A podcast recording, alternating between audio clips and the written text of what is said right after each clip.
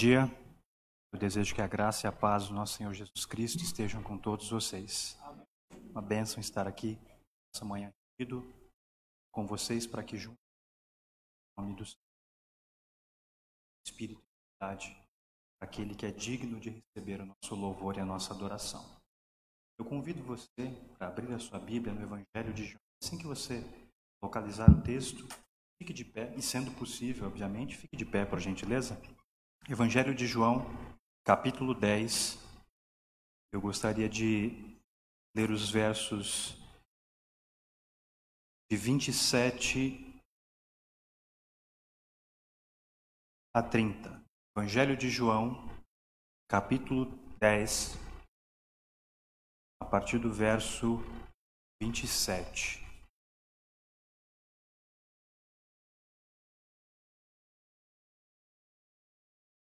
Que todos tenham encontrado.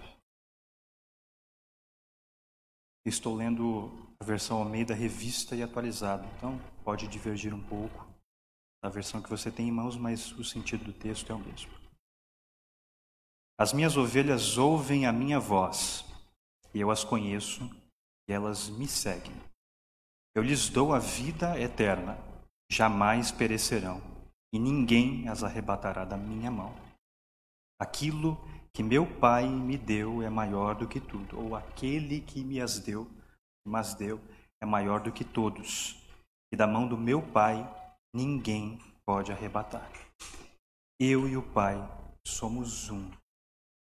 Eu tive o privilégio, graças ao Senhor, de ser educado no caminho do Evangelho, no caminho da graça pela minha mãe. Mas eu cresci num ambiente cercado de muita culpa, cercado de, um, de uma expectativa terrível na adolescência, na infância ainda. Se Jesus voltar hoje, será que eu vou? Será que eu fico? Eu, eu tinha essa sensação, eu tinha esse sentimento de culpa, esse terror do ambiente, de apresentar uma proposta de evangelho em que você tem que ficar o tempo inteiro com medo. Mas graças a Deus, à medida que eu fui crescendo e fui amadurecendo e fui entendendo que eu pertenço ao Senhor. Que eu sou salvo não por nenhum ato de justiça pessoal, mas por aquilo que Cristo fez na cruz do Calvário. Então, o texto diz que o Senhor Jesus, Ele mesmo diz Ele dá vida eterna para as suas ovelhas e elas jamais Não há ninguém que possa arrancar as ovelhas das mãos de Jesus.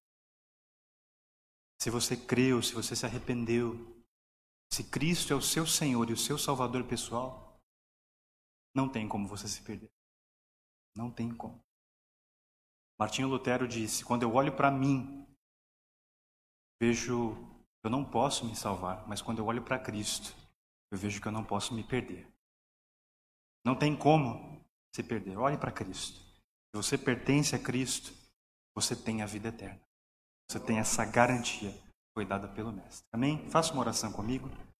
Deus eterno, Pai do nosso Senhor Jesus Cristo, obrigado por essa manhã, obrigado por esse dia criado pelo Senhor, para a glória do Teu nome e para que nós desfrutemos de Ti, Senhor, para sempre.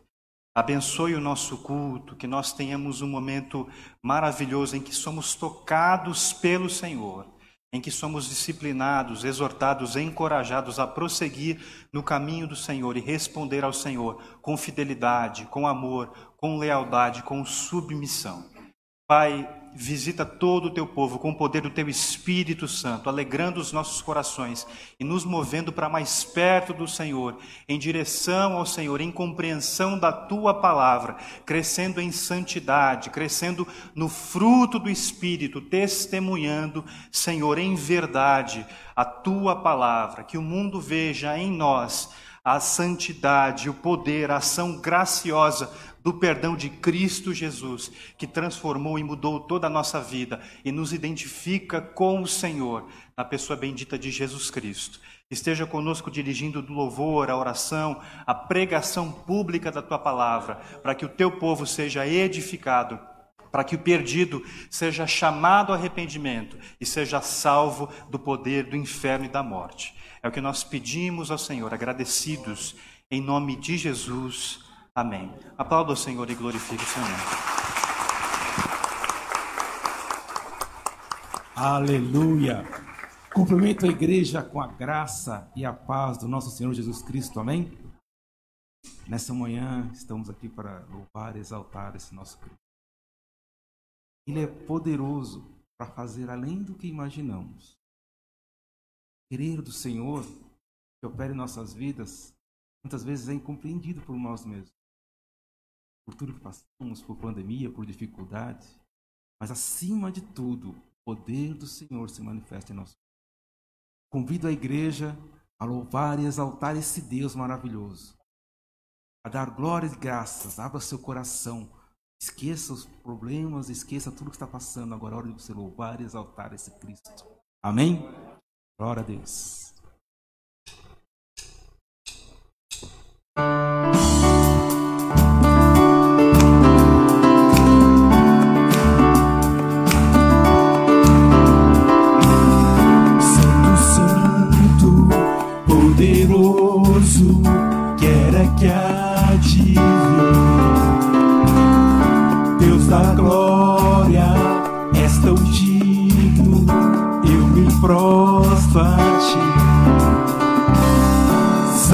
Santo, poderoso, quero enviar-te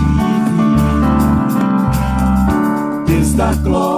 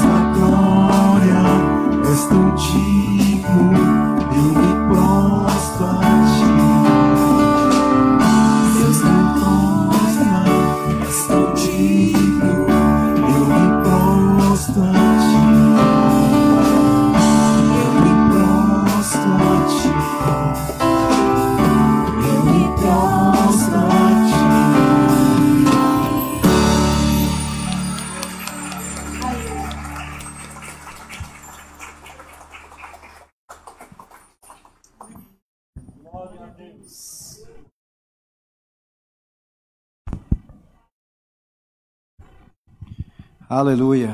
Que a graça e a paz do Senhor sejam com todos nesta manhã.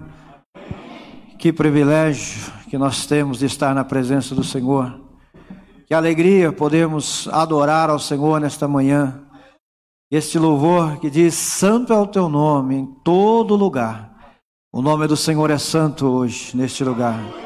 O nome do Senhor é santo na sua vida, na minha vida. O nome do Senhor é santo. Ele é o Senhor desta causa, o Senhor desta obra. E bom estarmos reunidos aqui para adorá-lo. Que você possa abrir o seu coração. Não sei em que estrutura você chegou hoje aqui, em que condição, o que você está lançando diante dele. Mas eu posso dizer uma coisa: você está no lugar certo. E você está lançando nos pés da pessoa certa. Confie no Senhor hoje. Lance sobre Ele toda a vossa ansiedade, porque Ele tem cuidado de vós. Que alegria nós podemos ter, que o Senhor possa confortar o seu coração hoje, sustentar a sua vida nesta manhã, e que você possa abrir o seu coração só para adorá-lo enquanto Ele peleja por cada um de nós. Que alegria, queridos. Eu estou deveramente feliz nesta manhã de estar na presença do Senhor, porque isso é um privilégio que poucas pessoas têm. E uns têm e não aproveitam, não usufrui disso, mas você está tendo essa oportunidade. Até pessoas que talvez estão nos acompanhando num leito neste momento, estão aprisionadas em algum lugar, às vezes estão num leito de hospital acompanhando esse trabalho. Que a paz do Senhor acompanhe também os lares daqueles que nos seguem neste momento, aqueles que irão ouvir essa reunião em outros horários, que a mão do Senhor esteja sobre eles também. Mas nós estamos aqui, vamos aproveitar isso e adorar ao Senhor com alegria, bendizer ao seu santo nome. Ele é o Senhor, Ele é o Senhor das nossas vidas, louvado seja Ele, aleluia.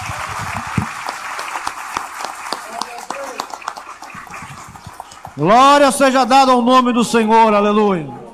Louvado seja Ele para todo sempre. Podeis tomar assento, queridos. Nós vamos aos nossos avisos neste momento.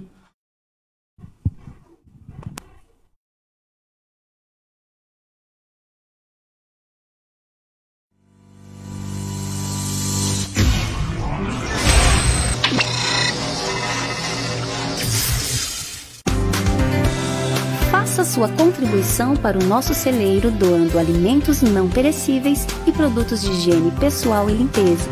Você também pode contribuir com um valor específico. Procure a Carmen ou o pastor Paulo Oliveira.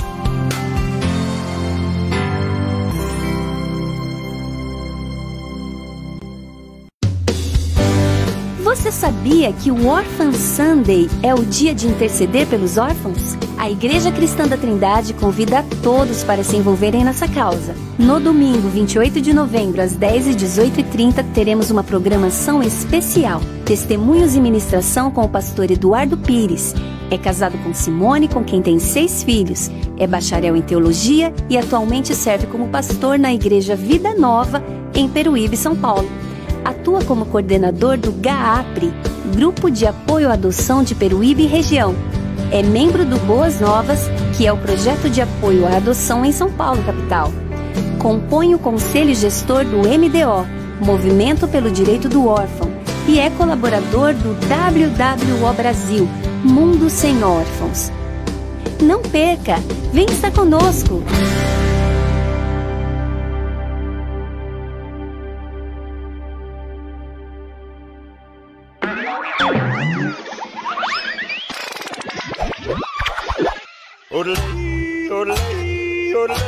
Todos os domingos às 18 horas haverá o culto online para as crianças, com a tia Valéria e a equipe do Ministério Infantil da ICT.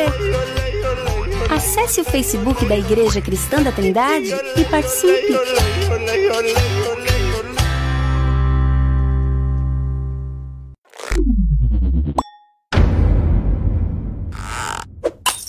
Atenção, atenção! Você jovem que busca conhecer pessoas legais, ouvir músicas legais e aprender mais sobre a palavra de Deus, esse aviso é para você. Todo segundo sábado de cada mês, às 19 horas, a gente se reúne para fazer essas coisas e você não pode ficar de fora. Nossa programação acontece de forma presencial e também é transmitida pelo Facebook dos jovens. www.facebook.com barra e simultaneamente pelo YouTube. Não fique de fora! Queridas irmãs, o Ministério Feminino da Igreja Cristã da Trindade anuncia o 17º Congresso de Mulheres com o tema Tomando Decisões segundo a Vontade de Deus. Acontecerá nos dias 13 e 14 de novembro e estará conosco a missionária Edmeia Williams. No sábado, a programação será toda voltada para as mulheres, com início às 14 horas e término às 19h30. No domingo, às 10 horas e 18h30. Para participar, faça sua inscrição pelo site www.ictrindade.com.br no valor de 25 reais, que pode ser feito pelo Pix ou depósito bancário. Vagas limitadas. Participe e traga uma amiga.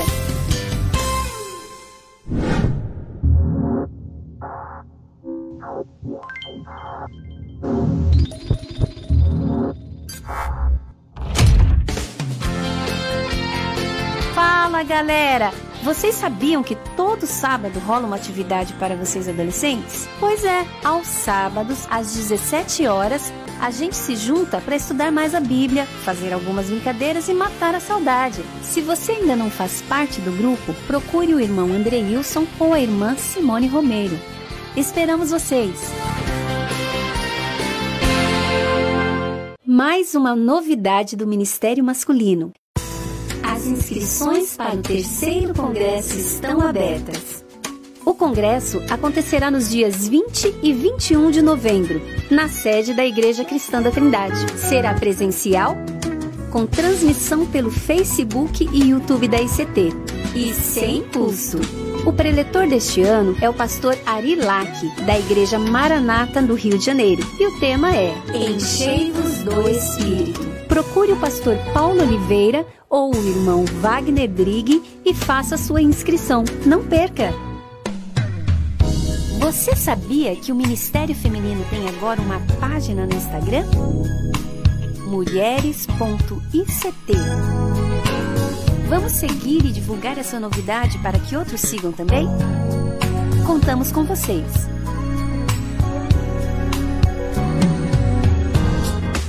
Para mais informações e programação completa da igreja, acesse nosso site www.ictrindade.com.br ou nosso Facebook www.facebook.com/ictrindadesp. Assista nossos cultos online e compartilhe com os amigos.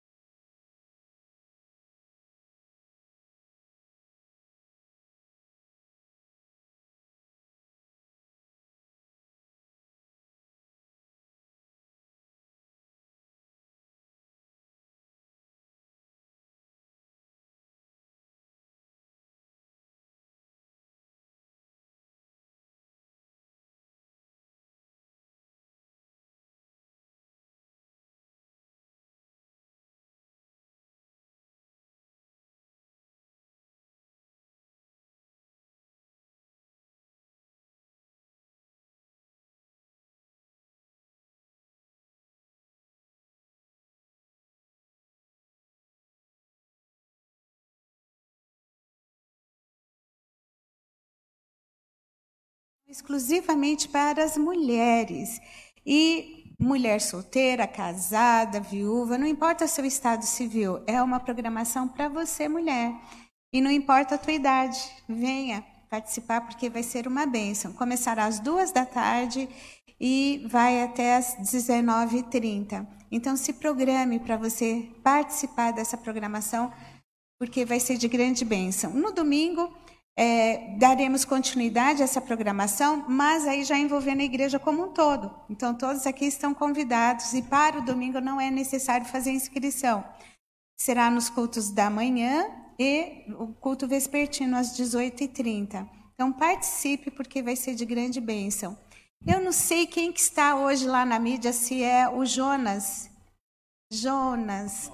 Faz um favor para mim, Jonas.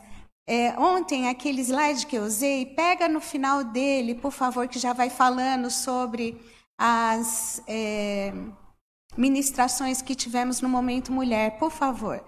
Ontem foi o nosso último Momento Mulher do ano de 2021, porque mês que vem teremos o congresso e dezembro, é, o quarto sábado, cairia entre o Natal e o Ano Novo, então nós vamos retomar as nossas atividades a partir do ano que vem, o Momento Mulher.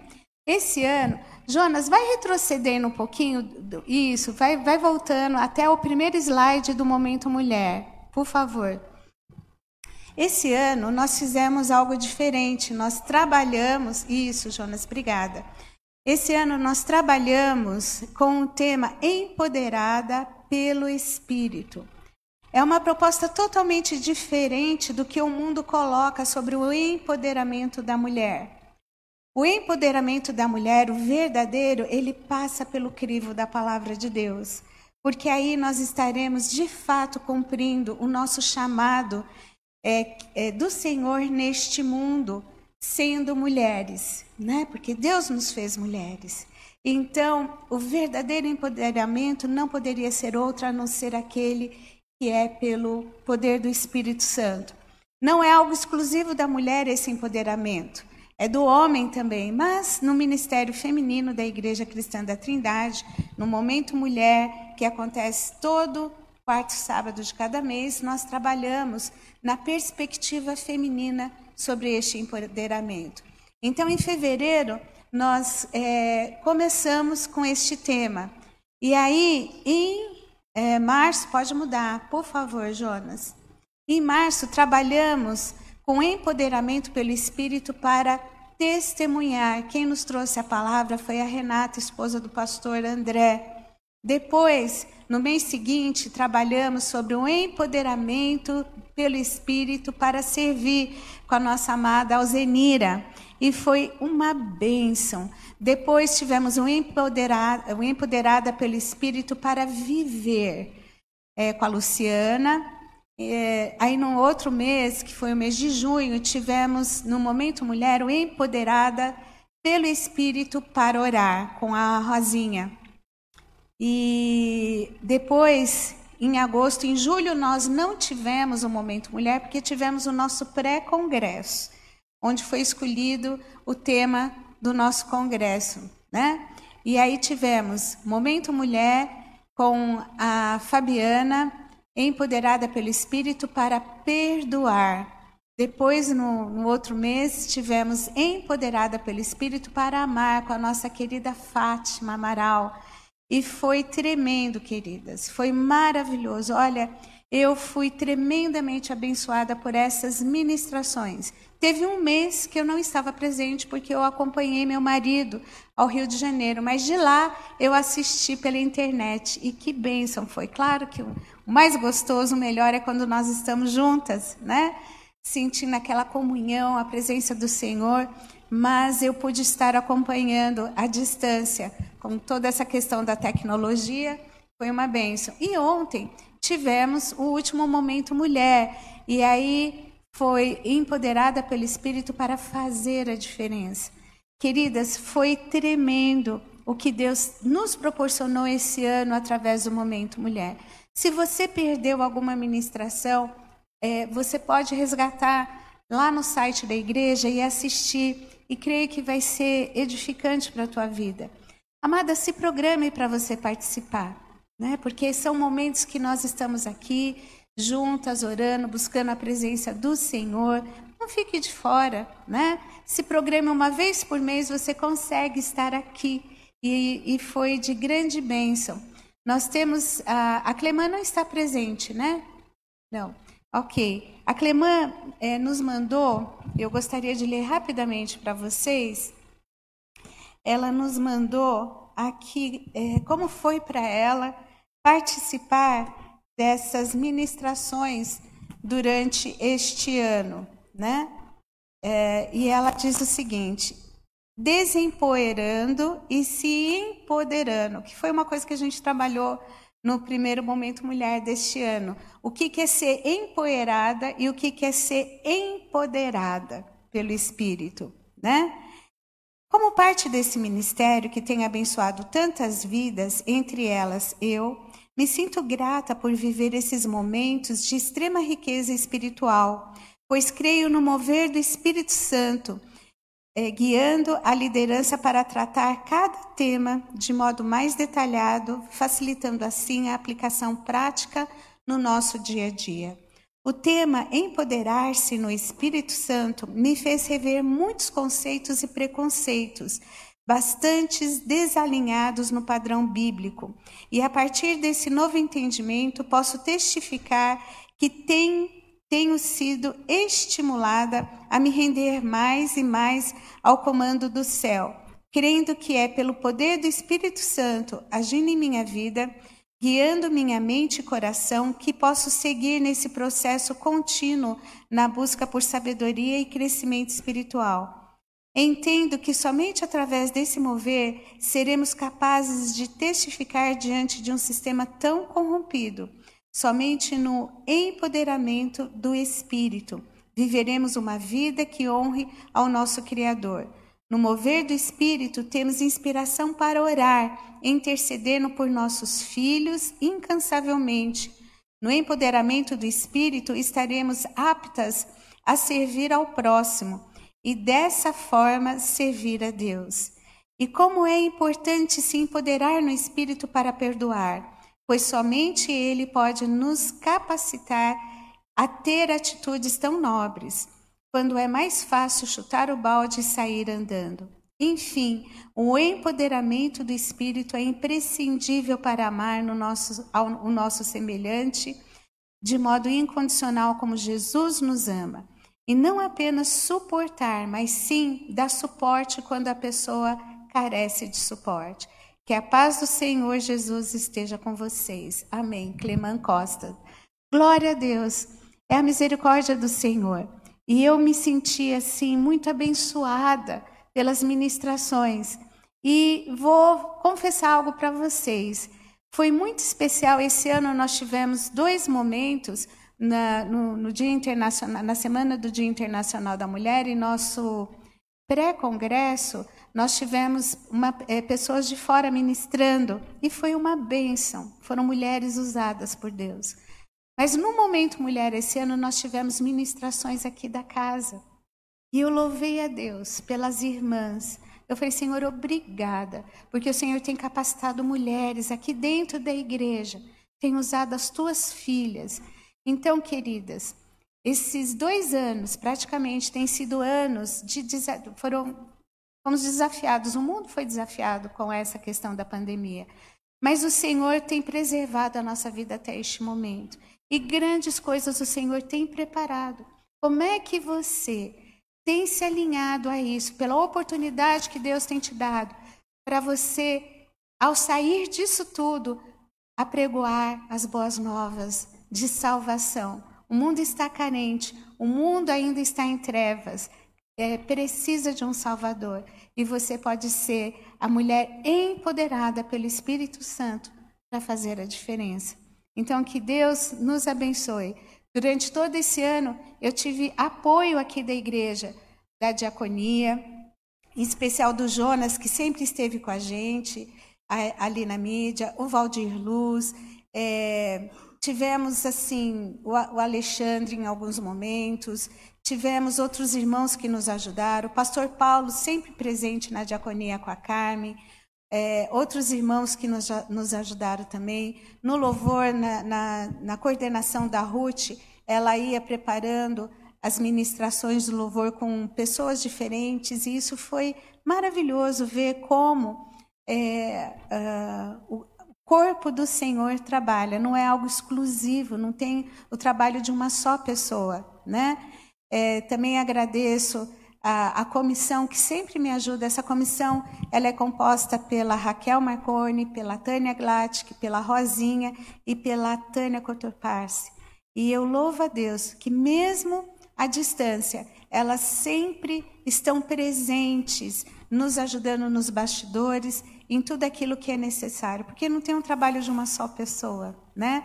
Quero agradecer também a Carol e a Priscila que sempre estavam aqui eh, fotografando, a Elisângela com Daniel que sempre vi, eh, vieram preparar uma decoração, né? Eh, para que tivesse aquele toque todo especial para o nosso momento mulher. Eu só tenho a agradecer pelo corpo de Cristo, por cada um de vocês que tem orado por este ministério, pelo pastorado dessa igreja que sempre nos apoia e nos ajuda em tudo. Mas eu preciso de mais ajudas. Eu preciso de você, mulher, para que estejamos juntas. O Senhor quer levantar um exército. Mas não é um exército para levantar uma bandeira falida no mundo, mas para estar anunciando a verdade de vida eterna. Então esteja junto, vamos caminhar juntas para que o Senhor possa nos capacitar, porque sem Ele não temos a menor condição para que possamos é, ser essa referência, a começar nos nossos lares, passando aqui pela igreja, pelas novas gerações, né? Preparando, deixando um legado para a honra e glória do Senhor. Amém? Deus abençoe vocês. E eu gostaria que o pastor Almir fizesse uma oração pelo ministério feminino da Igreja Cristã da Trindade e orasse também pelo nosso congresso, que será o mês que vem. E se você tiver alguma doação de algum presentinho, um mimo, para que a gente possa agraciar as irmãs no nosso congresso, a gente já tem recebido algumas coisas, você pode estar trazendo, entregando para mim, ou para a Carmen, ou a Rosinha, e, e com certeza isso será uma bênção também.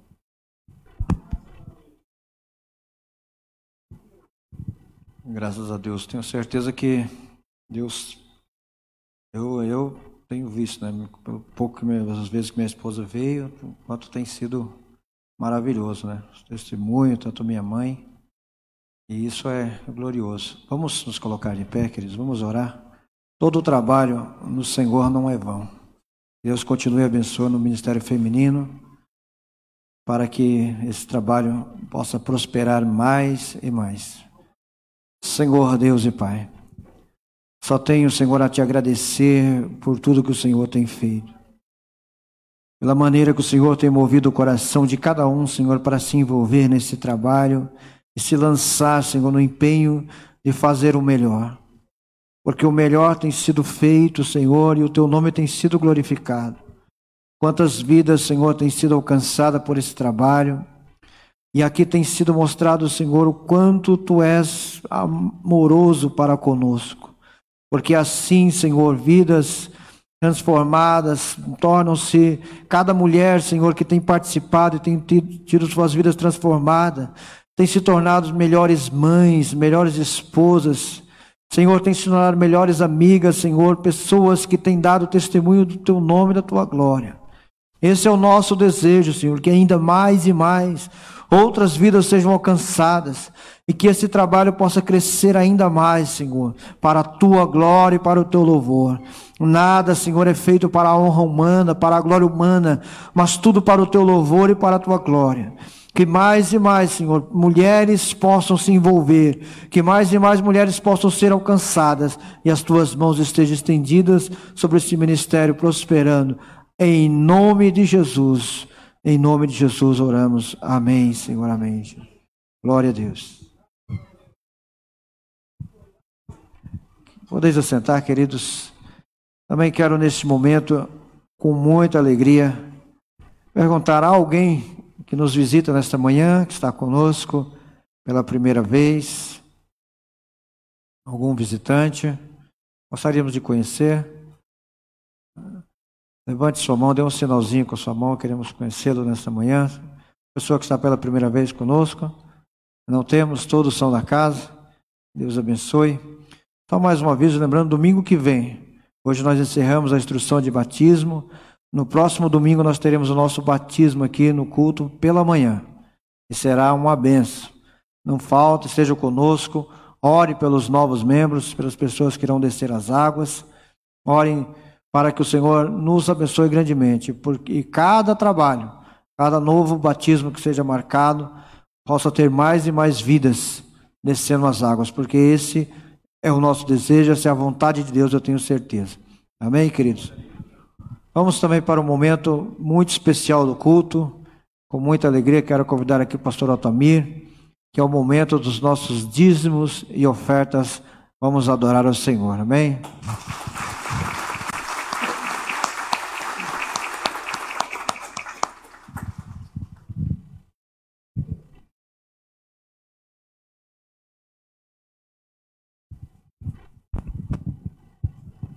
Graça e paz, queridos irmãos.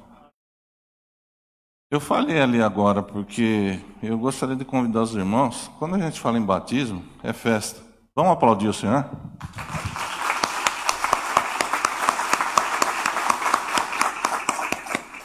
É um momento de alegria, né, pastor? Um momento que nós nos regozijamos em Cristo, né, pelo batismo. E eu queria para é, compartilhar com os irmãos uma palavra que está num livro muito difícil da Bíblia, Gênesis 4. Para você encontrar. né? Tá em Gênesis 4. Amém, queridos? A partir do versículo 3. Todos encontraram? Eu sei que é difícil, todos encontraram. Amém, queridos? Diz assim: Há algum tempo, Caim trouxe do fruto da terra uma oferta ao Senhor. Abel, por sua vez, trouxe as partes gordas das primeiras crias do seu rebanho. O Senhor aceitou com agrado Abel e sua oferta, mas não aceitou Caim e sua oferta. Amém, queridos? É um texto que nos fala muito da da, das nossas intenções quando nós dizimamos e ofertamos ao Senhor. Né? É, sempre nós dizemos aqui que a oferta e o dízimo, ela vem daqui, é do coração. Lembre-se lá em Lucas 21, versículo 1 a 4, ou, salvo engano, Marcos 12, de 41 a 44, onde Jesus, assim como Deus aqui na, aqui na, na origem, ele estava observando, Jesus observou também a, a, a oferta da viúva pobre. E muitos ricos chegavam ali e depositavam suas ofertas. Mas Jesus falou aos seus discípulos: olha, quem deu mais, na verdade, foi a viúva, com duas moedinhas. Porque ela deu de tudo que ela tinha. E ela, a partir daqui, o desejo dela é ofertar ao Senhor e de louvar, de adorar a Deus com os dízimos e as ofertas. É a parte crucial do culto que nós estamos agora, irmãos. É que nós, na verdade, também abrimos os nossos corações ao Senhor, não precisa ser apelativo. Nós não apelamos, é só abrir a palavra de Deus. Amém, queridos? Então Deus quer que realmente nós ofertamos de coração, porque Ele observa. Ele observa tudo que nós fazemos. Ele está pronto, irmãos, a nos abençoar. E nós nem podemos dizer que Caim e Abel, eles, nossa, estavam padecendo, estavam passando por dificuldades. Não, eles eram os mais ricos da terra, concorda? A terra era toda deles. O Senhor, na verdade, tinha dado aos pais e eles eram herdeiros daquela terra. Tudo o que tinha na terra era deles. Então, eles eram ricos. Mas Deus simplesmente o, uh, observou o coração de um deles. Observou o coração de Abel. Ele estava pronto e desejoso de ofertar, de cultuar ao Senhor, de todo o coração, toda a alma, de todo o entendimento, adorar e amar a Deus e a obra do Senhor. E é isso que nós estamos aqui hoje. Amém, queridos? Porque nós precisamos realmente também manter a obra do Senhor o lado físico, luz, água, funcionários, os pastores, né? que é bíblico, aluguéis, ah, o pastor está falando aluguéis. Não é fácil manter uma igreja. Mas eu creio que você que está nos vendo pela internet E vocês que estão aqui hoje estão desejosos de oferecer o melhor a Deus. Amém, queridos? Oremos. Pai amado e Pai bendito, em tudo somos gratos a Ti. E por esse momento, porque é um privilégio estar na Tua presença, Senhor, e poder, Senhor, mesmo que seja com um pouco, mas de todo o nosso coração poder ofertar e dizimar a Ti, porque tudo vem de Ti, tudo é do Senhor. E, Senhor, nós cremos que o Senhor é quem nos sustenta, que o Senhor é o nosso provedor. O Senhor abre portas de emprego. O Senhor que nos dá o nosso emprego, o nosso trabalho, a disposição para nós fazermos, Senhor, e, e praticarmos com os talentos que o Senhor nos deu, os dons que o Senhor nos deu, para gerar recursos. Tudo vem do Senhor. E então, Senhor, uma pequena parte, o Senhor, ó Pai, nós estamos ofertando ao Senhor. Mas que essa pequena parte, Senhor, seja dos nossos corações. Trabalha nele, Senhor. Se o Senhor vê alguma coisa, Senhor, em nossos corações que te desagrada, nos perdoe. Tenha misericórdia e trabalhe em nossos corações. Senhor, se tiver, Senhor, avareza, qualquer coisa assim, Senhor, o Senhor é um Deus poderoso para fazer com que nós tenhamos, tenhamos um coração grato e desejoso de ofertar e de dizimar. É o que nós te pedimos e desde já te agradecemos, no nome de Jesus. Amém e amém. E vocês já estão vendo aqui, também tem o Pix, né? tem as contas da igreja. E tem os irmãos também que estão com a maquininha lá no fundo, se vocês quiserem ofertar com o cartão. Amém, queridos? Alegrem-se no Senhor.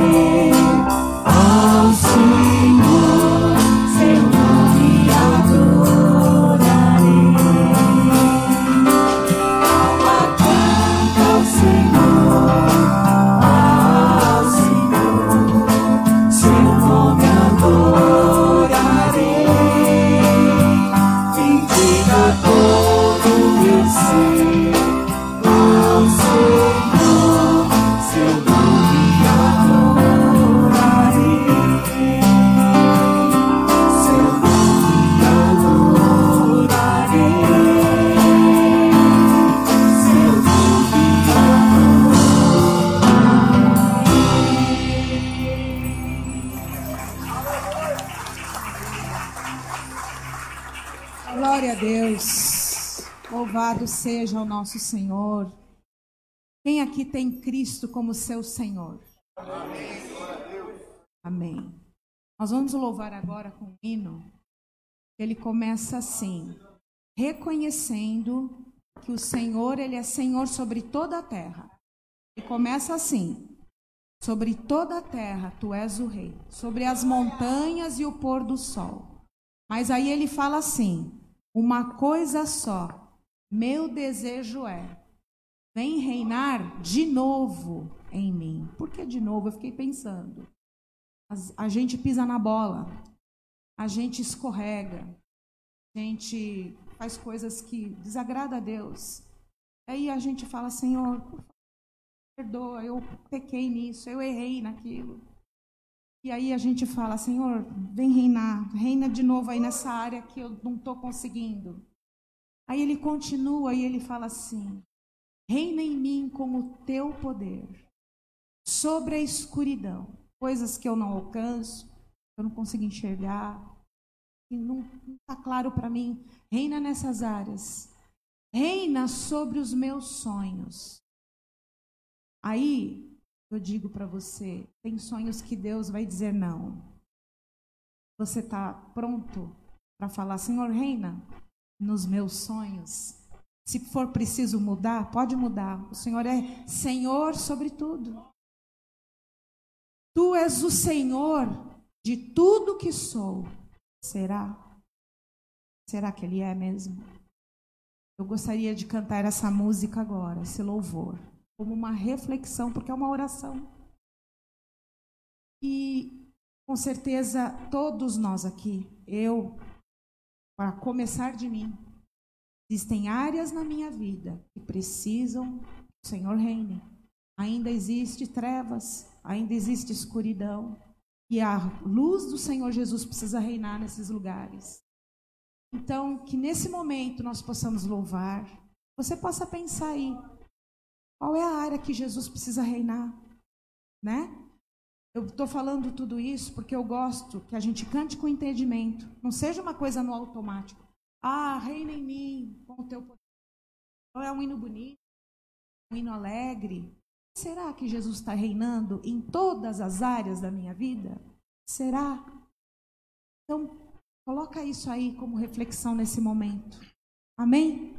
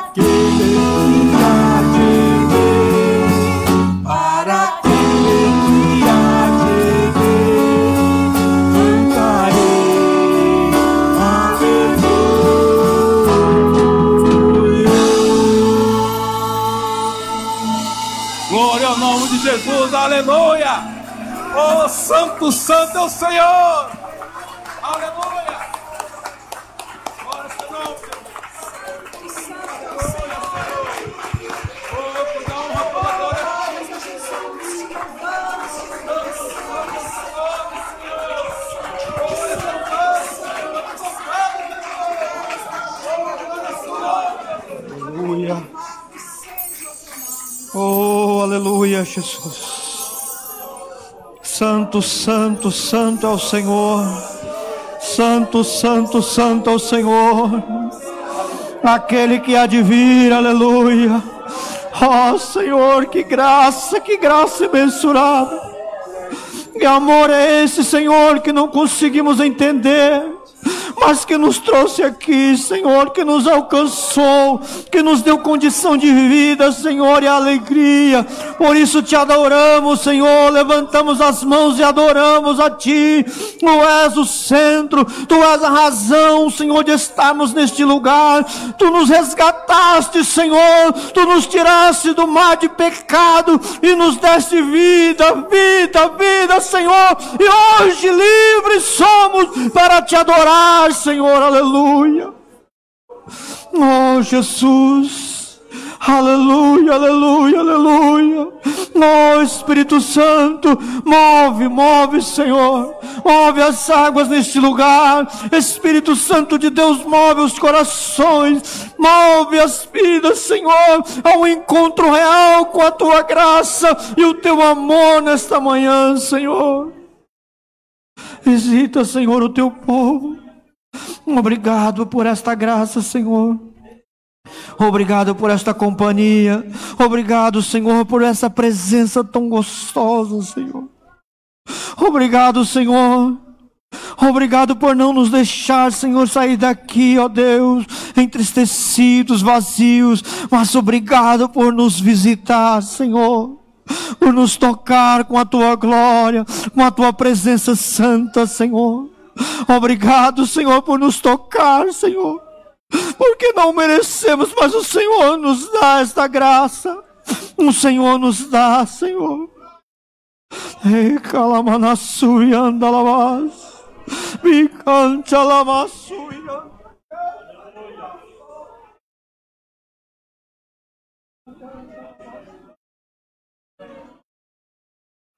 Deus está neste lugar, aleluia. Adore a Ele, adore a Ele. Declara a Ele a sua santidade.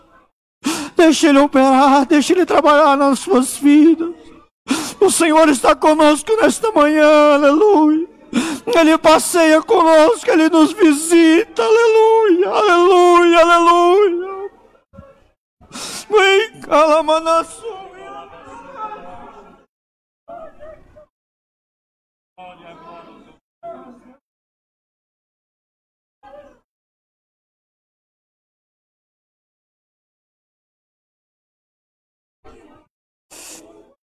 Como é bom, aleluia. Como é glorioso poder sentir a presença do Senhor. Aleluia, aleluia, aleluia, aleluia. Que maravilhas, queridos. Adore o Senhor, aplauda Ele. Dê glórias ao Senhor com suas mãos, levante aos céus, glorifique a Ele, Ele é digno de ser adorado. O Cordeiro de Deus, aleluia. O Cordeiro de Deus que ressuscitou, o Cordeiro de Deus que nos deu vida, aleluia, está conosco neste lugar. Santo, santo é o Senhor, aleluia.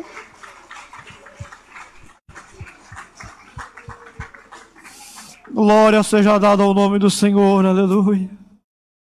Que alegria, queridos, como é bom. Deus tem uma palavra aos nossos corações. Nós vamos orar neste momento, apresentando a vida do pastor Paulo. Quero convidar aqui também as nossas crianças e os professores. Vamos orar por todos, porque eu tenho certeza que o Senhor ainda há de continuar agindo conosco neste lugar, sobre nossas vidas sobre nossos corações. É maravilha, queridos.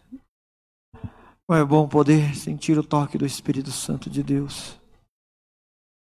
Como é bom ver o Senhor operando em nosso meio, quando Ele tem a liberdade de agir, quando Ele tem a liberdade de fazer.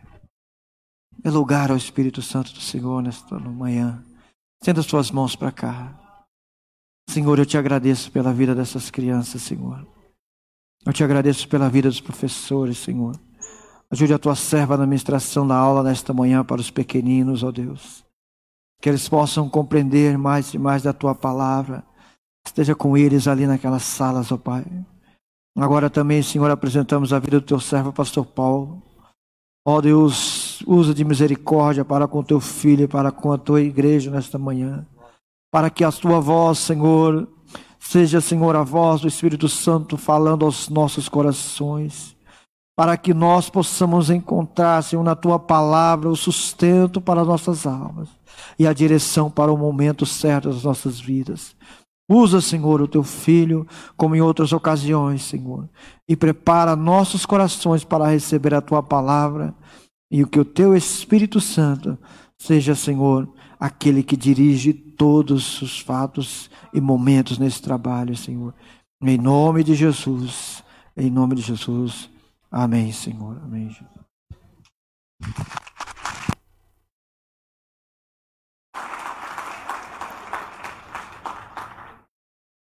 Muito obrigado, pastor Almir.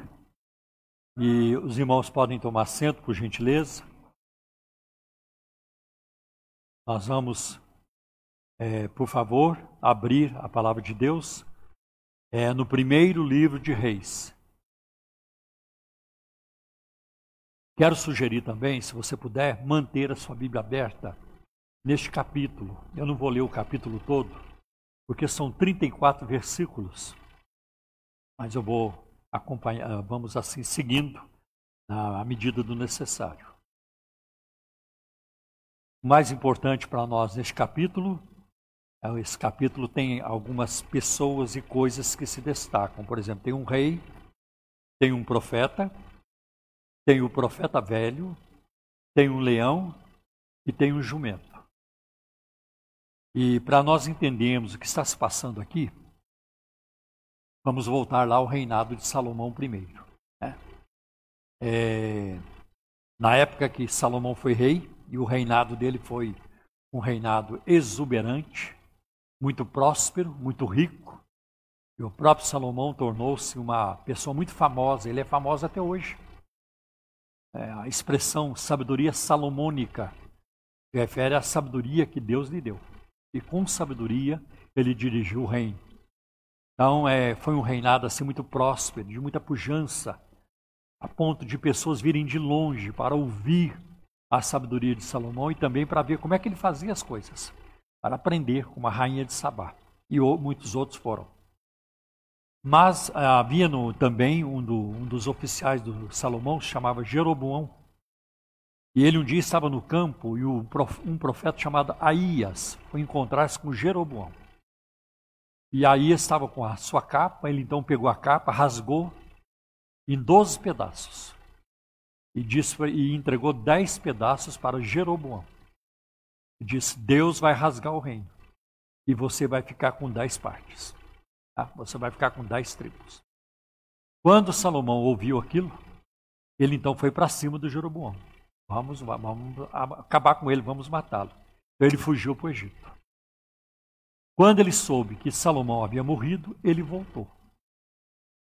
E Salomão, ah, quem substituiu Salomão no trono, foi o seu filho Roboão. Então é aqui que a nossa história começa. Então Salomão morreu e seu filho Roboão ficou no seu lugar. Antes de começar a governar, ele foi procurar os anciãos né, é, do reino para se aconselhar com eles. Olha, como é que eu devo governar? Vocês têm alguma sugestão, alguma direção para mim, né? E os anciãos responderam para Roboão: A mão do teu pai foi muito pesada sobre o povo. Alivia, alivia a carga do povo. A mão do teu pai foi muito pesada. Ele agradeceu o conselho dos anciãos, muito obrigado, irmãos, ou sei lá, senhores, e foi consultar os seus, os seus amigos com quem ele havia crescido. Né? Aí a gente chega na juventude. E ele então foi lá perguntar para eles: Olha, vocês têm alguma sugestão, né, alguma ideia para eu dirigir o reino e tudo isso? Né? E aí os amigos responderam para ele: A mão do teu pai, ela foi muito pesada sobre o povo. Né? Teu pai dirigiu o povo, né? Com mão pesada. Então agora você precisa falar para o povo que o seu dedo mínimo, né, o seu dedo mínimo vai ser mais pesado que a mão do seu pai. Seu pai apertou, agora você aperta mais. É, diga para o povo: meu pai, ele castigou vocês com açoites, eu vou castigar vocês com escorpiões. E ele então ouviu a voz dos colegas, dos amigos. E uma coisa muito importante, um conceito, uma, uma, é, isso aí a gente só percebe à medida que vai vivendo. Eu jamais teria percebido isso aos 30 anos quando eu passei pelos meus 30 anos, 35, 25, eu não tinha noção disso, hoje eu tenho. Quanto mais o ser humano vive, vive um homem ou uma mulher vive, mais o coração vai ficando é, quebrantado, mais amoroso e assim por diante. E a prova disso são os avós. Os avós estragam os netos. Né? Porque eles fazem pelos netos o que jamais eles fizeram pelos filhos. Os filhos aqui, ó. É disciplina, é limite, tudo isso. Mas os netos aprontam o que quiserem. Até, até muitos avós é, reagem assim. Ah, quem tem que educar é, são os pais. Eu estou aqui só para né, no bem bom e assim com os meus netos, para curtir os netos. Mas isso é, isso é notório. Eu já percebi também. Muita gente, quando ao longo dos anos, vai mudando o coração para melhor. Uma vez eu estava na sala de aula é, com um professor muito bom, muito conhecido, ele já faleceu, o Dr. Roger Nicole.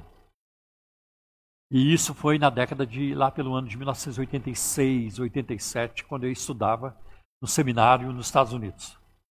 E aí um aluno na sala de aula perguntou para falou com ele, Dr. Roger, o senhor em 1940 e tanto, já tinha passado 40 anos, o senhor escreveu um artigo demolindo fulano de tal. É, arrasou com fulano de tal. E um artigo muito bom, assim, assim, e ele respondeu, é verdade, é verdade. Mas hoje eu já não faria assim. Né?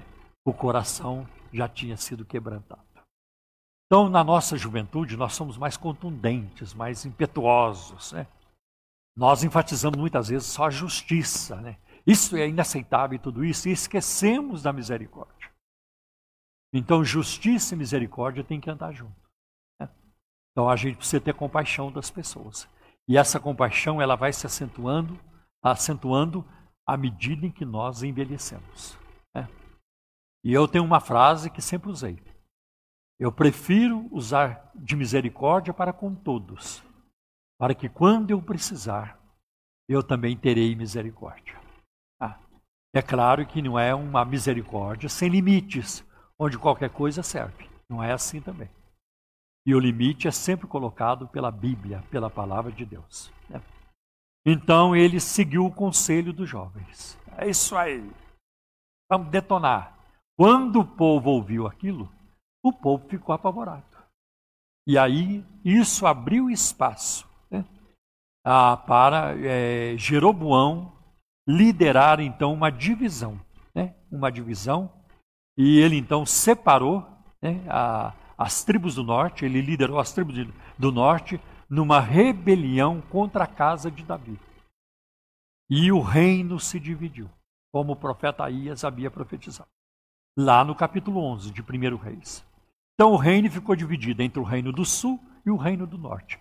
O reino do sul passou a se chamar Judá, o reino de Judá, e o reino do norte passou a se chamar Israel. É muito interessante quando você lê Reis, ah, Crônicas, para você entender, porque ali os autores relatam reinos assim.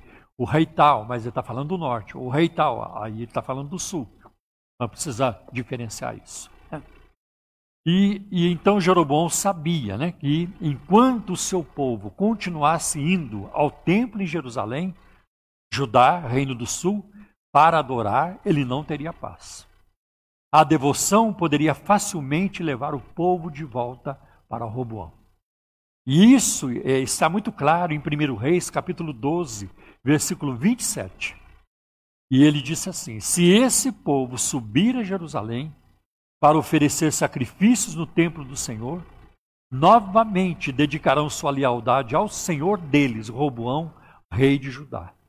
Eles vão me matar e vão voltar para o rei Roboão. Então, o que é que Jeroboão fez? Ele então decidiu opor-se à palavra de Deus desobedecer a palavra de Deus e a vontade de Deus. Assim ele fez dois bezerros de ouro e ele disse para o povo: né, Chega de subir a Jerusalém.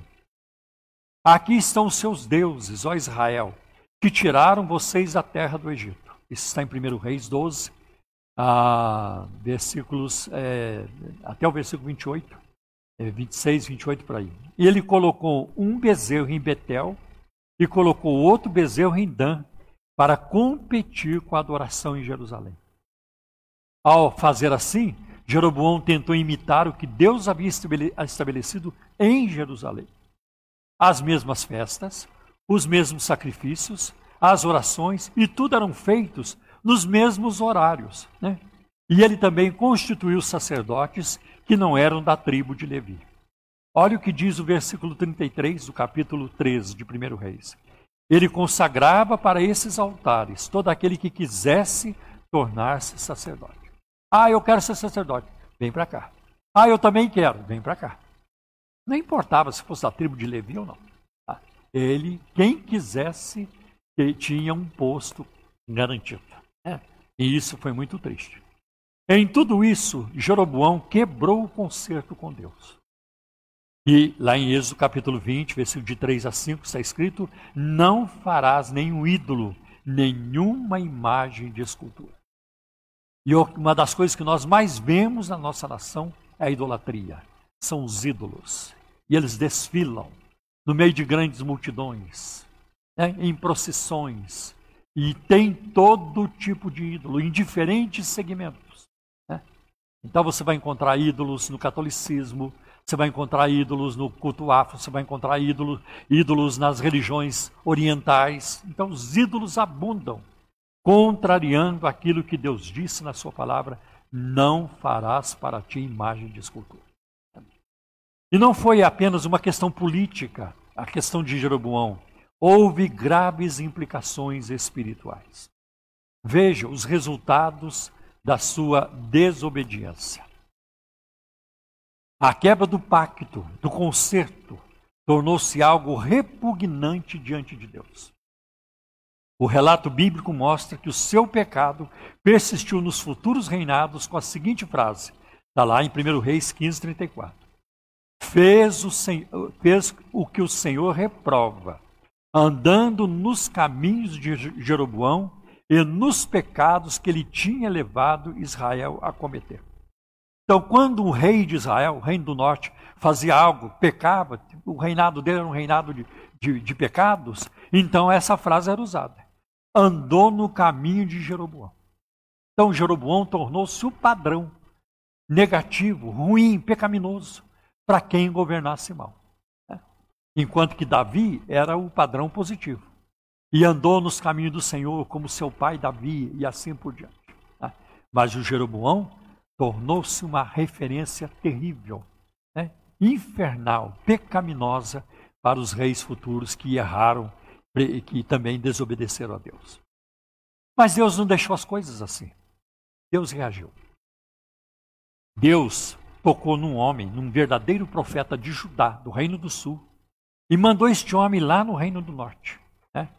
No momento em que Jeroboão estava para queimar incenso, ele também fez seus altares lá no Reino do Norte. A turma não ir lá para Jerusalém. Né? Então, este homem de Deus, um profeta de Deus, ele chega lá no momento em que Jeroboão estava para queimar incenso. E o profeta então clamou contra o altar. É, é como se estivesse falando com o altar. É? Então ele falou contra o altar.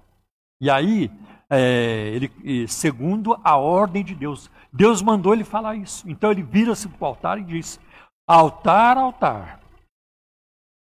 Assim diz o Senhor: Um filho nascerá na família de Davi e se chamará Josias.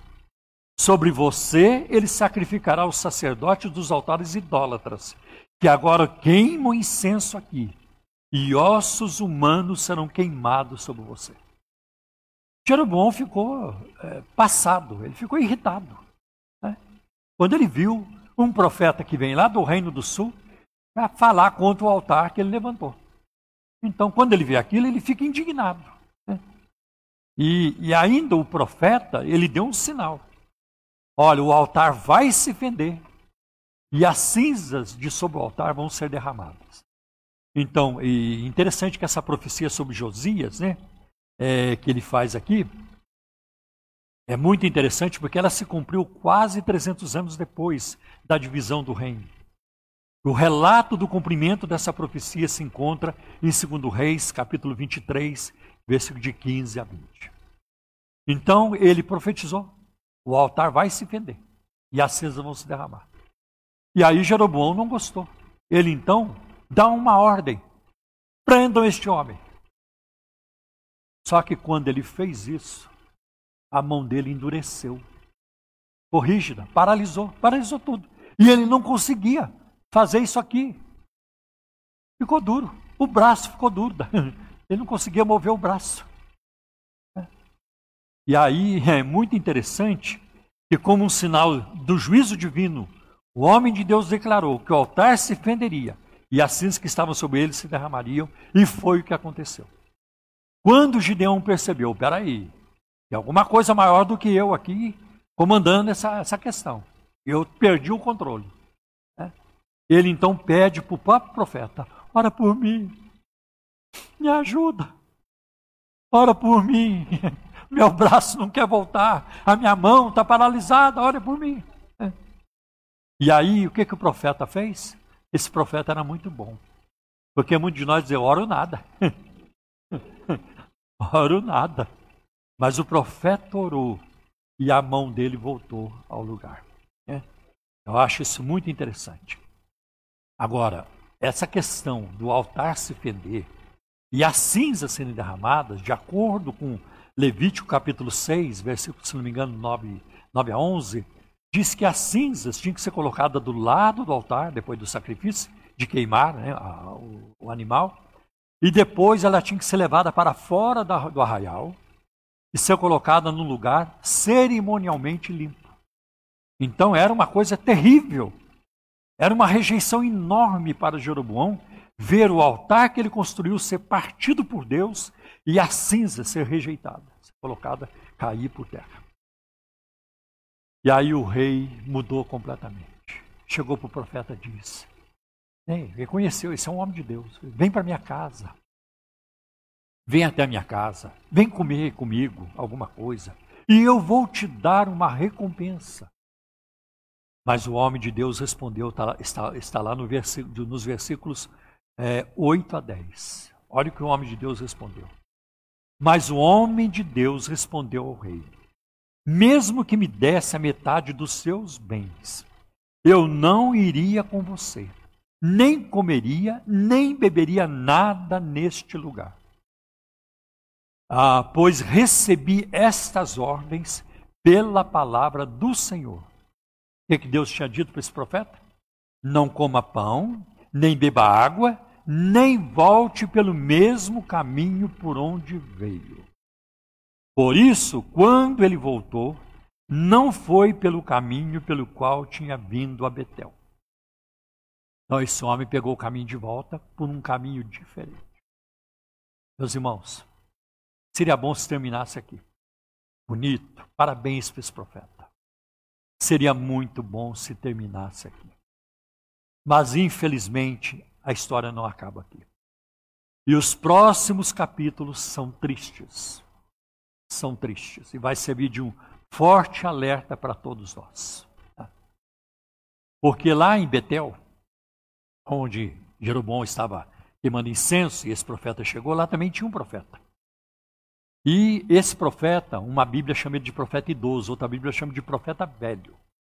E eu vou chamá-lo chamá de profeta velho. Né? É, e esse é o título da mensagem, né? o profeta velho. Então, ele estava, e de repente seus filhos chegam em casa. Pai, o senhor não tem noção. Acho que o senhor nunca viu nada igual no seu ministério profético. Pai, o senhor não imagina o que acabou de acontecer lá no culto do Jeroboão. Chegou um homem de Deus, chegou um profeta de Jerusalém, do reino do sul, do reino de Judá, e aconteceu isso, isso, isso, pai. E o profeta velho ficou assanhado. Ô oh, pai, eu preciso conhecer esse homem. Preciso conhecer esse profeta. E ele perguntou: Ah, mas ele já foi embora. E vocês sabem o caminho por onde ele foi? Sabemos, ele foi por aqui, assim, assim. Meus filhos, selem o jumento, que eu vou atrás dele. Então ele foi. Ele selou o jumento e alcançou o profeta, que estava sentado debaixo de uma árvore, com certeza descansando. Não tinha comido, não tinha bebido, né? e assim por diante, sem tomar água, sem comer. E aí o profeta, é, o profeta o convida para ir à sua casa. E ele fala a mesma coisa que falou para Jeroboão: Não posso. Disse o homem de Deus: Não posso fazer isso. No versículo 18, o profeta velho respondeu para ele assim: Eu também sou profeta como você. E um anjo me disse por ordem do Senhor: Faça-o voltar com você para a sua casa para que coma pão e beba água. Eu também sou profeta. E Deus acabou de me falar, Deus enviou um anjo para falar isso para você, para você ir lá na minha casa, comer, beber, para voltar. Mas o texto bíblico diz assim: Mas isso era mentira. Preste atenção nessa expressão. Mas ele estava mentindo. E aí nós vamos ver que tem muita mentira hoje. Tem muita coisa mentirosa hoje. Quanta mentira nos programas evangélicos de televisão, de rádio. Quantas mentiras nas campanhas que se estabelecem nas igrejas. Quantas mentiras. Quantos abusos. Quantos abusos. Né? Então o homem de Deus, eu chamo ele sempre de homem de Deus, o homem de Deus foi à casa do profeta velho para comer e beber. Mas olha, agora acontece uma outra coisa muito estranha. De repente, lá à mesa, comendo, nos versículos 21 e 22, o profeta velho se levanta e profetiza. Ele bradou ao homem de Deus que tinha vindo de Judá. Assim diz o Senhor. Você desafiou a palavra do Senhor e não obedeceu a ordem que o Senhor, o seu Deus, lhe deu. Você voltou e comeu pão e bebeu água no lugar onde ele lhe falou que não comesse e nem bebesse. Por isso seu corpo não será sepultado no túmulo dos seus antepassados. E aí ele ouviu aquilo, montou no seu jumento e continuou o seu caminho. Né? Continuou o seu caminho. Aí agora agora está agora tá difícil. E aí, montado no jumento, o homem de Deus toma o seu caminho de volta. E o que, que acontece? Um leão o mata. Ele é morto por um leão. O profeta de Deus, o homem de Deus, é morto por um leão. Porque o homem de Deus foi responsável pela sua desobediência se ele foi seduzido e enganado pelo profeta velho? Por que, que ele foi responsável? Por que, que ele foi punido? Pela sua desobediência? Eu creio que uma das respostas pode ser essa. Porque, como um profeta de Deus, como um homem de Deus, ele deveria ter percebido a mentira. Ele deveria ter detectado. O radar dele não funcionou.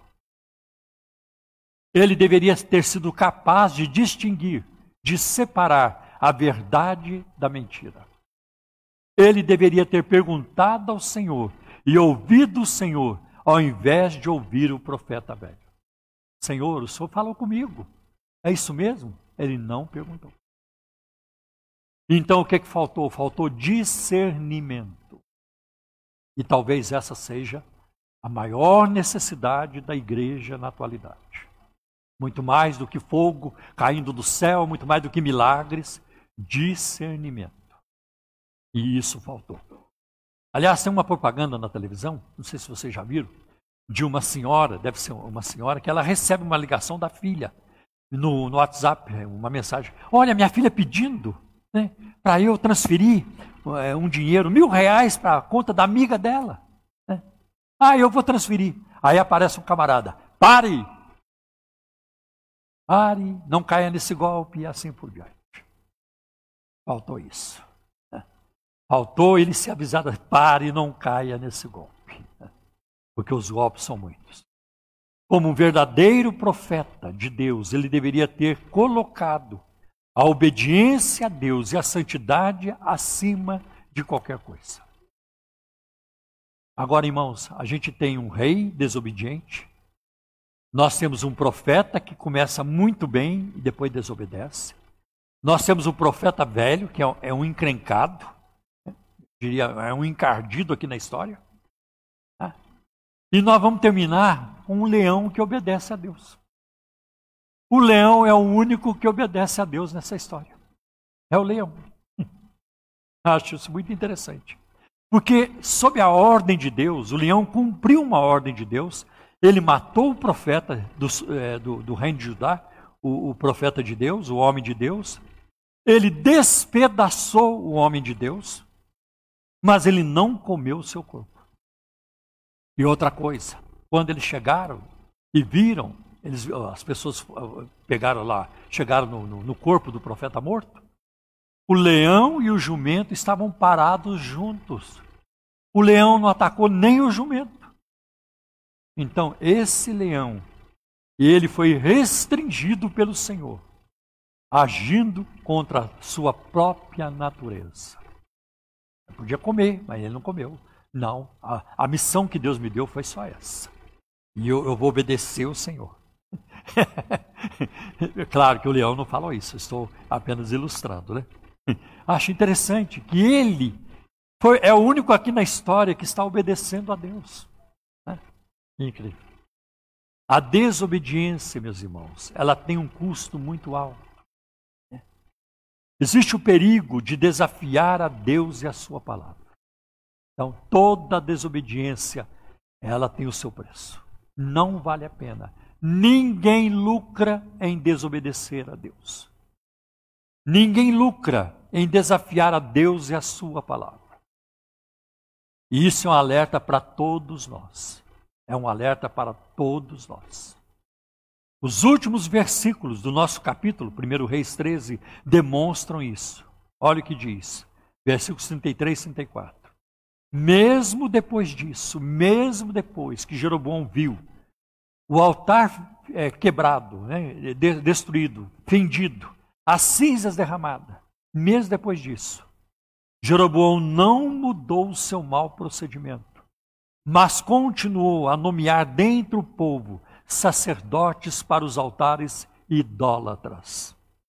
Ele consagrava para esses altares todo aquele que quisesse tornar-se sacerdote. Esse foi o pecado da família de Jeroboão, que levou à sua queda e à sua eliminação da face da terra. Ele não pecou sozinho. Ele também levou sua família a pecar. Que legado triste. Que legado pecaminoso deste homem chamado Jeroboão. Há um versículo em Hebreus capítulo 10, desculpa, é, no capítulo 10, versículo 26 e 27, que diz assim, é um tremendo alerta. Se continuarmos a pecar deliberadamente, depois que recebemos o conhecimento da verdade, já não resta sacrifício pelos pecados, mas tão somente uma terrível expectativa de juízo e de fogo intenso que consumirá os inimigos de Deus. Quantos sacrifícios Jeroboão não continuou oferecendo? Quantos animais não foram mortos? Tudo em vão. Nada disso Deus aceitou. Deus deu as costas, eu não queria saber. Era repugnante diante de Deus. Então, é, é, é muito importante é, termos isso em mente também. Tá? Não importa o que aconteça, meus irmãos, não importa o que você ouve, né? não importam as pressões, devemos testar tudo à luz da palavra de Deus. Está de acordo com a Bíblia? Eu vou crer. Não está de acordo? Não dá para crer. Porque eu fico assim, pesaroso, incomodado, dos milhões de pessoas hoje, milhões de, de, de crentes hoje, que são enganados por uma turma esperta, né? pelos espertalhões, pelos malandros da fé. Os malandros da fé, que têm um discurso bonito, né? que têm propostas atrativas, né? é que não quer ficar rico de uma hora para outra, é o que eles prometem e assim por diante. Então não importa o que aconteça, você, você tem que testar tudo à luz da palavra de Deus. E esse foi o grande erro do primeiro profeta, do profeta de Deus. Ele falhou em testar as palavras do profeta velho à luz da palavra de Deus. Por isso ele foi seduzido, ele foi enganado e ele foi destruído. Quanto ao profeta velho, ele também foi enredado por um espírito de mentira e falou o que era contrário à palavra de Deus. E ele certamente não foi poupado. Meus irmãos, há muitos falsos profetas hoje, falsos ensinos ao nosso redor. E o profeta velho, ele continua para aí. Eu acho que ele gosta muito daquela religião lá do, do Braz. Não vou generalizar. Lá também tem coisa séria. Mas a maioria ali é complicado. Eu acho que o profeta velho gosta muito de ministrar lá naquele, naqueles lados do Braz. Né? É, e ele está em toda parte. Né? O pastor, eh, por exemplo, eu estava vendo um vídeo ontem de um pastor que levou um caixão para dentro da igreja. Caixão de fundo. Estava vazio, claro. Não estava com morto dentro. Mas ele mandou fazer um caixão de fundo e levou lá para o culto. O povo ficou, o que será isso? Aí o pastor, você vai jogar os seus pecados neste caixão e nós vamos sepultar o caixão. Eu pergunto, você entraria nessa? Você acreditaria nisso? Bom, depois de alguns anos na ICT, eu espero que não. É, isso, é, isso é conversa fiada, isso é balela. Né? Então agora os irmãos fazem pila ou escrevem os pecados num pedaço de papel e joga simbolicamente lá naquele, naquele caixão. Aquele caixão vai ser sepultado, vai ser enterrado e os seus pecados foram enterrados. O pecado está aqui, na nossa mente, dentro de nós. E outra coisa, a gente não põe pecados em caixão de defunto. Os nossos pecados foram colocados em Cristo. Ele levou sobre si as nossas iniquidades, nossos pecados ele levou sobre si. Então, quão distante essa igreja hoje está da palavra, né? distante da ética, da seriedade, do equilíbrio, da, da, de uma interpretação mais é, equilibrada da palavra de Deus também cultos evangélicos que se assemelham à macumba, igrejas macumbeiras. Eu, eu não aceito, e, e se eles, e, se eles é, entrarem em contato com a minha pregação hoje, eles vão dizer: esse pastor é um cara caído, ele é vazio, ele não tem experiência com Deus. Ah, vocês se enganam. Essa turma de hoje não conhece, não conheceu o pentecostalismo que eu conheci. Eu não apareci na semana passada. Eu não apareci na esquina na semana passada. Eu já faz quase 50 anos. Mês que vem, 11 de novembro, 50 anos de fé evangélica, 50 anos de pentecostalismo. Glória a Deus.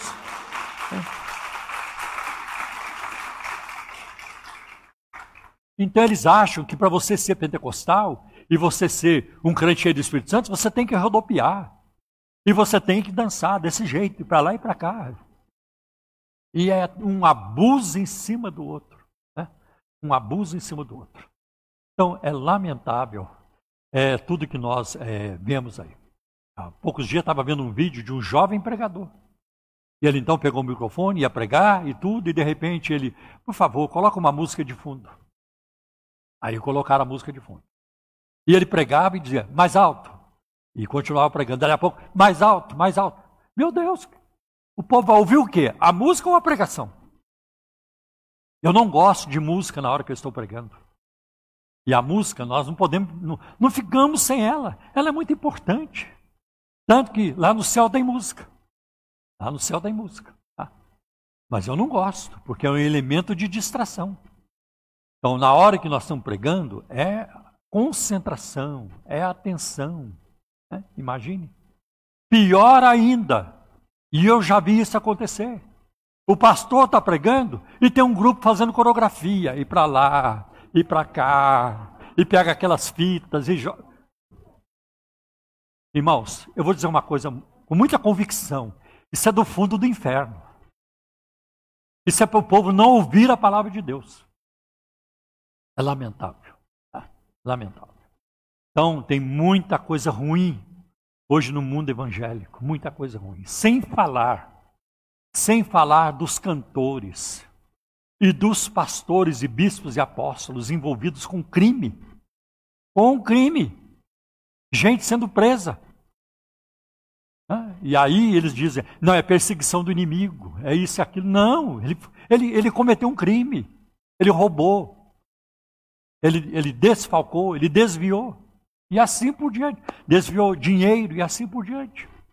Os crimes são, são, são é, é, como se diz, verificáveis. Aconteceram de fato. Não, é o inimigo. É o inimigo. Lamentável.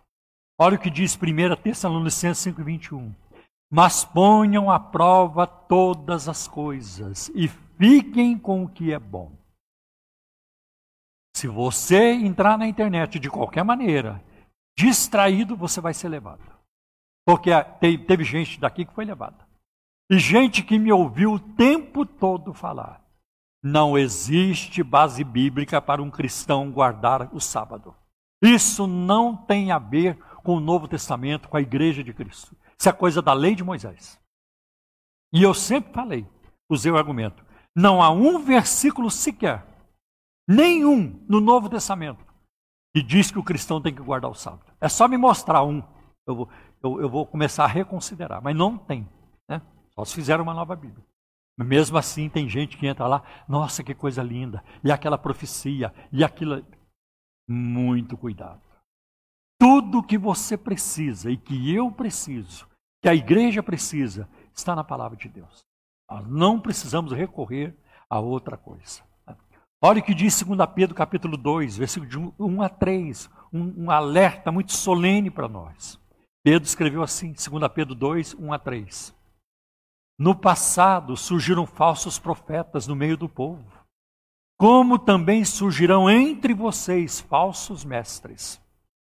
Estes introduzirão secretamente, sutilmente, heresias destruidoras chegando a negar o Senhor que os resgatou, trazendo sobre si mesmos repentina destruição.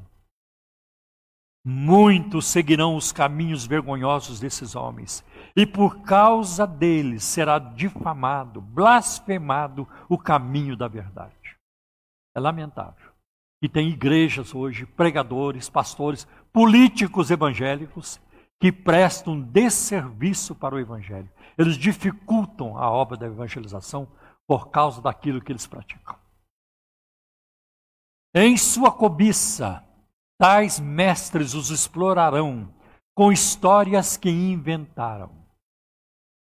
Há muito tempo a sua condenação paira sobre eles e a sua destruição não tarda.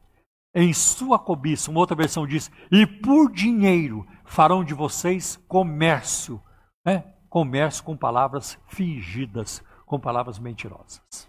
Tá? Então, é como o profeta velho que ele mentiu. 1 João capítulo 4, versículo 1 diz assim: Amados, não creio em qualquer espírito, mas examinem os espíritos para ver se eles procedem de Deus. Por quê? João explica: porque muitos falsos profetas têm saído pelo mundo. Então fica aqui uma recomendação: não se vendam. Nunca valerá a pena se vender. Não se vendam. Quando Jeroboão tentou comprar o homem de Deus, ele não concordou. Ele resistiu. Nunca. Nem que você me dê metade dos seus bens. Jamais. Porque Deus me disse isso, isso, isso. Mas ele não resistiu à oferta do profeta velho. Ele não resistiu. Por quê? Talvez ele estivesse cansado e faminto, e se, e se sentindo só e com medo. Ah, eu preciso. Estou precisando disso mesmo. Ainda bem que Deus está falando. Que bom, eu vou, eu vou para a casa desse homem de Deus, desse profeta idoso, ele já viveu muito mais, tem muito mais experiência do que eu e assim por diante. Né? Talvez ele estivesse assim. Talvez ele precisasse de comunhão e de orientação de uma pessoa mais experiente do que ele. Vou aprender muito com esse homem. Né? Talvez. Mas qualquer que tenha sido a razão, ele desobedeceu. Meus irmãos, nossas fraquezas, nossas necessidades, por mais profundas que sejam, não podem ser desculpas para desobedecermos a Deus e a Sua palavra. Ah, eu estou muito sozinha, eu preciso de um casamento. Não tem, não tem rapaz na igreja, não tem, não tem um, né, uma esperança aqui na igreja, eu vou procurar em outro lugar. É, lamentável, mas isso tem acontecido. E o fruto disso não é bom. Ah, eu estou desempregado, eu preciso de um trabalho assim assim e aceito uma proposta ruim, até pecaminosa. Tem pessoas assim. Então, por, por pior que seja a nossa situação, por, por maior que seja a nossa fraqueza e necessidade, tudo isso não pode servir de desculpa para desobedecer a Deus e a Sua palavra. Que nós venhamos a manter isso na nossa vida em todo o tempo. Amém, meus irmãos? Glória a Deus. Vamos agora é, curvar nossas cabeças por um momento, por gentileza.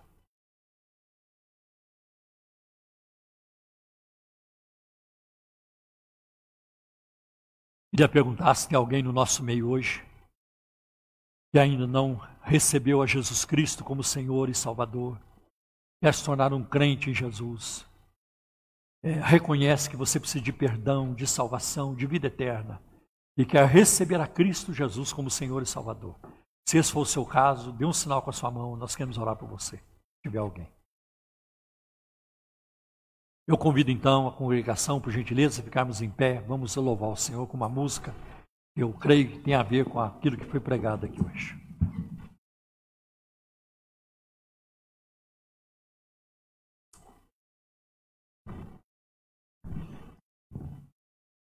Nós vamos louvar ao Senhor com um hino que diz assim: Crer e observar tudo quanto ordenar. O fiel obedece ao que Cristo mandar. E ponto final, não tem conversa. Amém? Amém. Glória a Deus.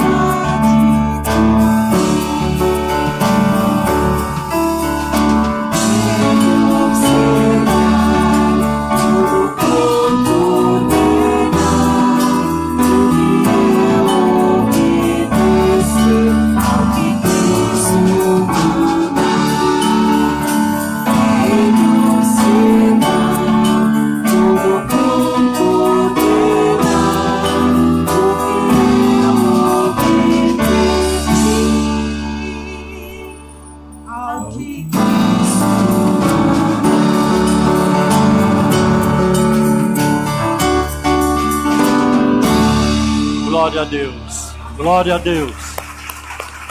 Glória ao teu nome, Senhor. Maravilhoso Jesus. Bendito seja o teu nome, Senhor. Aleluia. Glória a Deus. Meus irmãos, o nosso modelo principal de obediência é Jesus. É, porque ele jamais fez o que o profeta ali é, é, jamais faria o que o profeta fez. Foi obediente até sua morte e morte de cruz. Então ele é o nosso modelo de obediência. É, eu vou convidar o pastor Otamir para orar por nós e também nos despedir com a bênção. Eu quero colocar aqui um pedido de oração que me chegou hoje pela manhã. Vamos orar pelo Carlos, da Regina. Quem esteve aqui no domingo passado está lembrado que nós oramos pelo aniversário de casamento deles. Né? Até eu falei, olha, gente, não é Covid, né? e não é mesmo. Mas ele foi internado, está fazendo exames para ver o que, que ele tem. Né? Então vamos orar para é, Deus cuidar dele e tomara que ele não tenha nada mesmo, que os médicos você não tem nada e ele fique bem. Ou se tiver alguma coisa, que haja um tratamento é, adequado né? É, para curar o nosso irmão. E também vamos orar pela pela Neia Borsato, nós estamos orando pela nossa irmã, a Rosana, pelo Célio da Silvana que está aqui hoje, está, está aqui sempre. Vamos orar pelo nosso irmão fazendo tratamento também. É, a, Sandra do Edson, né, que os irmãos, muitos de vocês não conhecem, mas esse irmão frequentou a nossa igreja, um homem de Deus, e hoje ele está numa luta muito grande com a família, ele, ele voltou para o bairro dele, para ficar numa igreja mais próxima de casa, porque a esposa tem um problema muito sério de saúde. Vamos orar pela Sandra, né? Vamos continuar orando pela chuva, pelo fim da pandemia, e eu peço também oração, quando vocês forem orar, orem pelas finanças da igreja também. A gente está precisando de, de, de, que Deus venha nos socorrer nessa área também. Amém? Então, pastor, é, fique à vontade.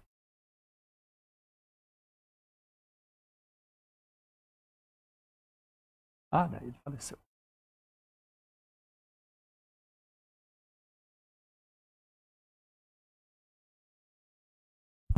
Paz do Senhor, queridos.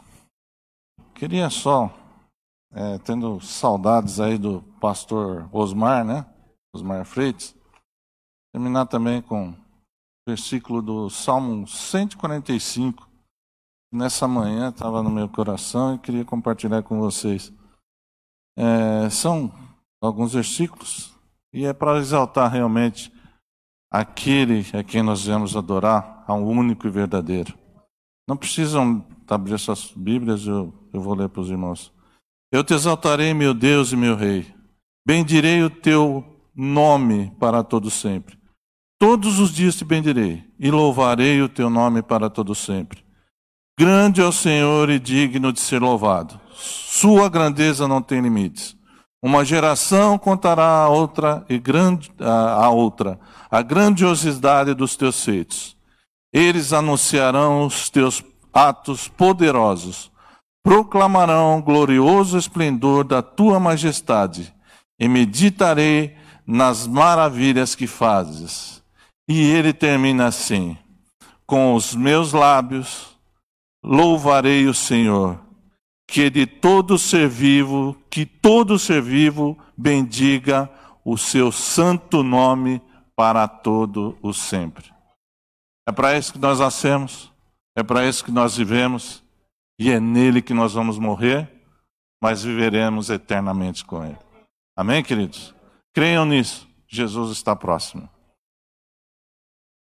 Amado, bendito e soberano Pai, Pai da eternidade, tu que és o Deus maravilhoso, tu que és o Deus bendito, tu que és o Deus que nos redimiu para das trevas para a tua maravilhosa luz. Senhor, o que ouvimos aqui nesta manhã é um grande alerta para as nossas vidas. Quantas heresias ouvimos? Quantos laços, Senhor, têm sido, Senhor, colocados, Senhor, em nosso meio? para que tropecemos, Senhor, ou caímos nesses laços. E o pior, Senhor, aqueles que se dizem que são realmente que são cristãos, mas na verdade, Senhor, se desviaram há muito. Senhor, tem misericórdia das nossas vidas. sonda os nossos corações, vê aquilo que não te agrada em nós, Senhor, e muda, Senhor, muda o nosso caráter. O nosso caráter, Senhor, como disse o teu filhinho aqui nesta manhã, ele tem que ser parecido com o de Cristo. É Ele o foco. É Ele, é Cristo Jesus, o nosso Senhor e o nosso Salvador, a quem devemos mirar, a quem devemos honrar, glorificar e mudar, Senhor, as nossas miseráveis vidas de pecadores para a santidade de um Deus eterno. Pai amado e Pai querido, tem misericórdia de nós. Ó Senhor, derrama do teu poder, derrama do teu espírito, Senhor, em nossas vidas. Senhor, limpa aquilo, Senhor, que não te agrada, tira tudo aquilo que não te agrada e coloca as virtudes do teu espírito, Senhor, em nossas vidas, em nossos corações.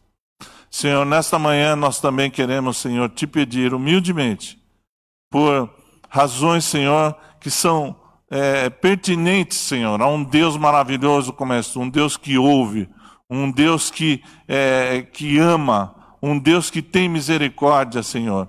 Um Deus, ó Pai, que se alegra em que nós os busquemos, Senhor, com fé. E pela fé te pedimos, Senhor, pela fé, ó Pai, em nome de Jesus, pela saúde, Senhor, dos irmãos aqui que foram colocados nessa manhã. Ser com a irmã, Senhor Neia. Ser ali, Senhor, com ela, Senhor, com o tratamento que ela está fazendo. A irmã Rosana. O irmão Sério que está aqui, teu servo que está aqui nessa manhã fazendo tratamento também. Pai amado e Pai bendito. Ser, Senhor, com a irmã Sandra, ó Pai. Ser com a saúde da tua serva também. Ó Senhor, reveste, Senhor, com poder, Senhor, a, a, a saúde da tua filha, Senhor. Tu és o Todo-Poderoso, Senhor. Também te peço, Senhor, pelo Endiel e pelo Endone. Tu pode fazer um milagre na vida daqueles meninos que são os filhos do pastor Edivil, Senhor. Te peço, Senhor, por aqueles, ó Pai, que estão ainda, Senhor, convalescendo em seus leitos, de irmãos que nós nem conhecemos, mas que Tu, Senhor, possa alcançar nessa manhã para curá-los, Senhor, dessa Covid e dessa pandemia. Senhor, definitivamente, Senhor, livra-nos. Tu tens poder, Senhor, para num piscar de olhos, para livrar-nos, Senhor, definitivamente dessa pandemia. E que nós possamos, Senhor, seguir tranquilos e em paz, Senhor. Aliás, Livra-nos, Senhor, de toda a virose, todas as pandemias, Senhor, para que nós possamos, Senhor, com disposição e com fervor, Senhor, poder adorar a Ti, poder vir, Senhor, e te adorar e falar: Este é o Deus vivo e verdadeiro que eu sirvo. Não porque nós mereçamos, mas porque Tu és fiel a Ti mesmo e à Tua palavra. Bendito seja o Teu santo nome, Senhor. Te pedimos também, ó Pai, já te agradecemos porque o Senhor enviou chuvas. Te pedimos mais chuva, Senhor, porque o Senhor sabe, Senhor, que os nossos mananciais estão vazios e nós precisamos de água, Senhor. Precisamos, ó Pai, também, ó Pai, de uma provisão. Senhor, a tua igreja, ó Pai, carece de provisão. Carece, Senhor, de uma porção, Senhor, aberta dos céus. Senhor, envia recursos, Senhor, para esses ministérios. E muitos outros, Senhor, ministérios também, Senhor, que são sérios, ó Pai, e querem levar o teu evangelho, Senhor, expandir o seu evangelho, Senhor, não só aqui no Brasil, Senhor, mas em todo o mundo. Senhor, ser com os irmãos também, ó Pai, a quem, Senhor, nós, ó Pai, é, ofertamos também, Senhor, fazemos, ó Pai, é, é, contribuímos, Senhor, com missões.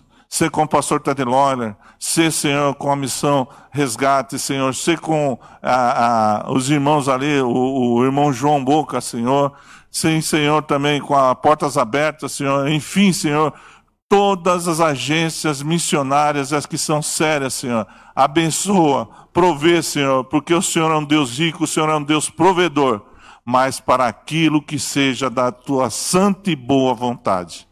Senhor, que nós também, ó Pai, possamos, cada um de nós, ser, na verdade, Senhor, verdadeiros mordomos da riqueza que o Senhor nos dá. Porque às vezes nós falamos que é pouco, não é pouco, não.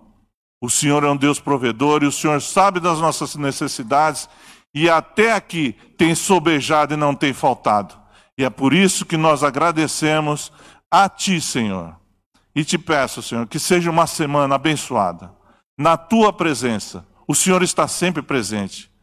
Infelizmente, muitos de nós se fazem ausentes. Sem oração, sem leitura da palavra e sem buscar a Ti, Senhor. E isso, Senhor, o Senhor espera de nós. Desde mim, Senhor, que falo aqui. Senhor, eu preciso orar mais. Preciso te buscar mais. Eu preciso de ti. O Senhor é a nossa vida. O Senhor é a minha vida. E é pelo Senhor que eu respiro, pelo Senhor que eu vivo, Senhor. Nós todos. E nós precisamos te buscar mais. Se nós queremos ver mudança, Senhor, de caráter, se nós queremos ver mudança da nossa nação, se nós queremos, na verdade, avivamento, Senhor, devemos começar de nós mesmos, a cada um de nós.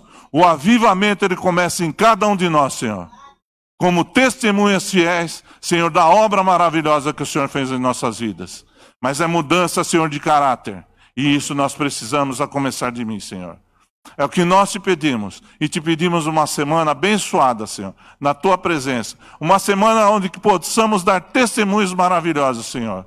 Mas que tudo seja para a honra e glória do teu nome. É o que nós te pedimos. Desde já te agradecemos. No nome de Jesus. Amém e amém, Senhor. Glórias a Deus, queridos. E que nós possamos ir aos nossos lares agora também é, na presença do Senhor e saber que o Senhor é galardoador daqueles que o obedecem, daqueles que, na verdade, fazem a vontade dEle. Amém, queridos? Recebam a bênção do Senhor.